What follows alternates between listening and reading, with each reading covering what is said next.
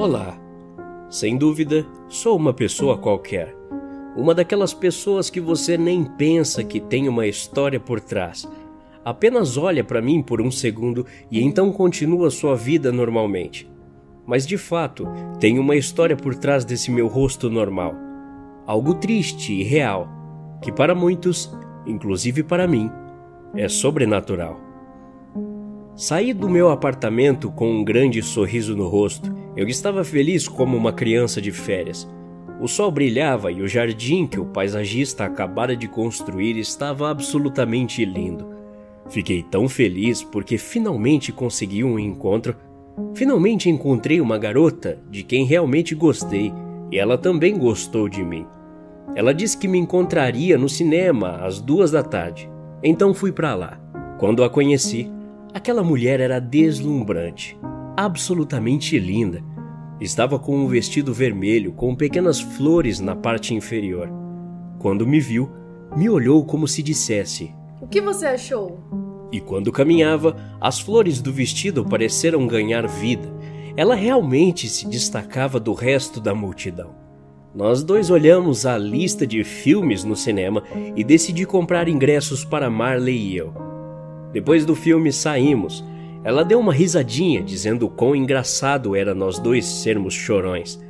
Eu poderia dizer que, ao sairmos ambos segurando a mão um do outro, estávamos ambos apaixonados. Alguns anos se passaram. Chris sempre foi um amigo íntimo meu, e eu perguntei a ele quando deveria questionar sobre me casar com ela. Ele me perguntou quantos anos estivemos juntos. Eu falei e acrescentei que no dia seguinte, na verdade, era nosso aniversário de dois anos. Ele disse que no próximo dia iria me emprestar seu carro e armar algo para que parecesse especial. Peguei o carro e segui as instruções que Chris me passou. Peguei minha namorada e a levei ao parque, onde Chris disse para ir. No caminho para lá, ela perguntou o que eu tinha comprado. Eu simplesmente disse: algo muito especial. Chris estava lá nos esperando. Então, caminhamos, e enquanto ela não estava prestando atenção, Chris me deu uma caixa com um anel e piscou para mim. Quando chegamos ao meio do parque, Chris disse para ficarmos parados. Nós apenas nos sentamos no banco, em frente a uma ilha de flores de todos os tipos. Chris trouxe uma caixa de som e um microfone. Perguntei o que faria com aquilo, mas ele me interrompeu no meio da frase Ligando o amplificador, Chris chamou a atenção do pessoal que estava em volta, dizendo que nós, o casal à sua frente, estávamos juntos há bastante tempo e que eu tinha algo para dar de presente à bela moça. Peguei o anel e disse que este era o presente especial.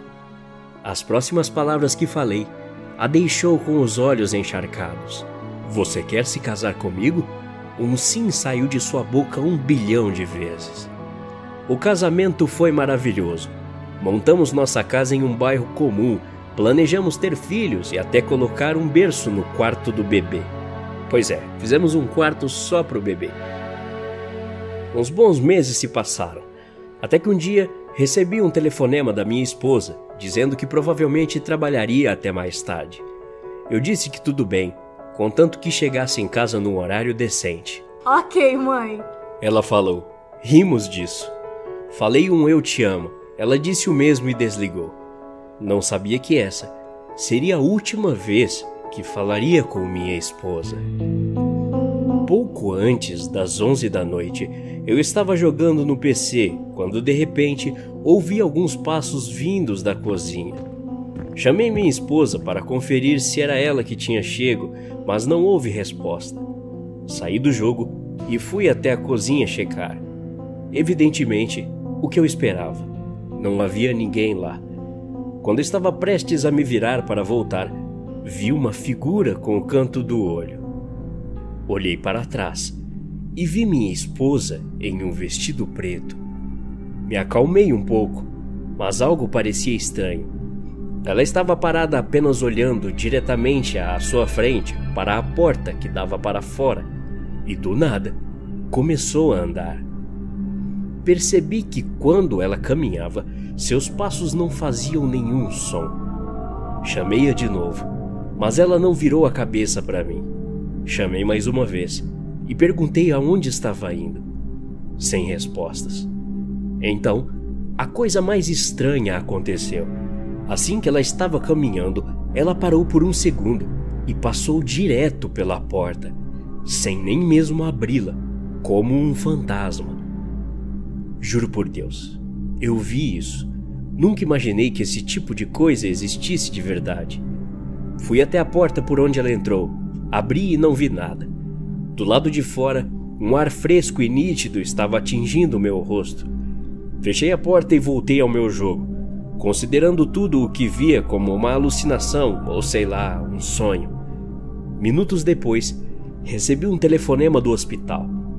Pessoa na outra linha perguntou se eu era o marido de Verônica Fonseca. Eu disse que sim e perguntei se ela estava bem. Eles responderam com apenas três palavras: Ela está morta. Meu coração pulou uma batida. Gaguejei um. O quê? Disseram novamente que minha esposa estava morta. O médico confirmou que Verônica teve um ataque cardíaco enquanto dirigia e eles a encontraram morta ao volante, com o carro de cara numa caminhonete.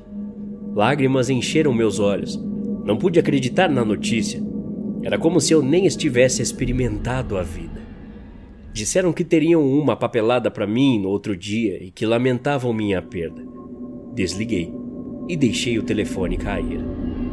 Nem tive vontade de fazer nada naquele momento. Só vontade de morrer. Como? Foi a palavra que mais me veio à cabeça. Eu estava sentado no sofá, olhando para o nada com lágrimas escorrendo pelo meu rosto. Mas então, no momento seguinte, fiquei de pé de frente para minha esposa na sala de estar. Ela ainda usando o mesmo vestido preto, olhando para mim com uma expressão de pavor no rosto e uma pitada de tristeza. Perguntei o que ela estava fazendo ali. Verônica disse que queria se despedir começou a chorar. Eu queria enxugar suas lágrimas, mas não conseguia mover meus braços. Falei então que ela era a mulher mais linda que já conheci na vida e que sempre estará comigo. Ela sorriu e disse que sabia que sim. Então perguntei por quê. Nada mais, apenas por quê. Ela então disse: Ninguém vive para sempre. Ela percebeu que comecei a chorar e choramos juntos. Sua mão se moveu em direção ao meu rosto e ela enxugou minhas lágrimas. Sua mão era macia e eu queria senti-la para sempre. Eu te amo. Verônica falou. Retribuí e ela desapareceu no ar. Acordei no sofá deitado. Olhei para o local onde estava com minha esposa, mas não tinha mais nada lá. Decidi ir para a cama dormir. Acordei no dia seguinte e esperava ver o lindo rosto de minha esposa, mas infelizmente nada daquilo tinha sido um sonho. Quando fui ao hospital, soube que descobriram que Verônica estava grávida e que a criança morreu junto com ela. Isso tornou tudo ainda mais devastador. Quando fui para o parque, aquele mesmo parque que a pedi em casamento, sentei no banco que ficava no centro e coloquei meu braço em volta do lugar onde costumávamos sentar. Assisti Marley e eu na TV mais tarde naquele dia. Já se passou um ano desde então e cada vez que passo pelo quarto que era para ser do bebê, ouço a risadinha leve de uma menina. Até a próxima. Obrigado.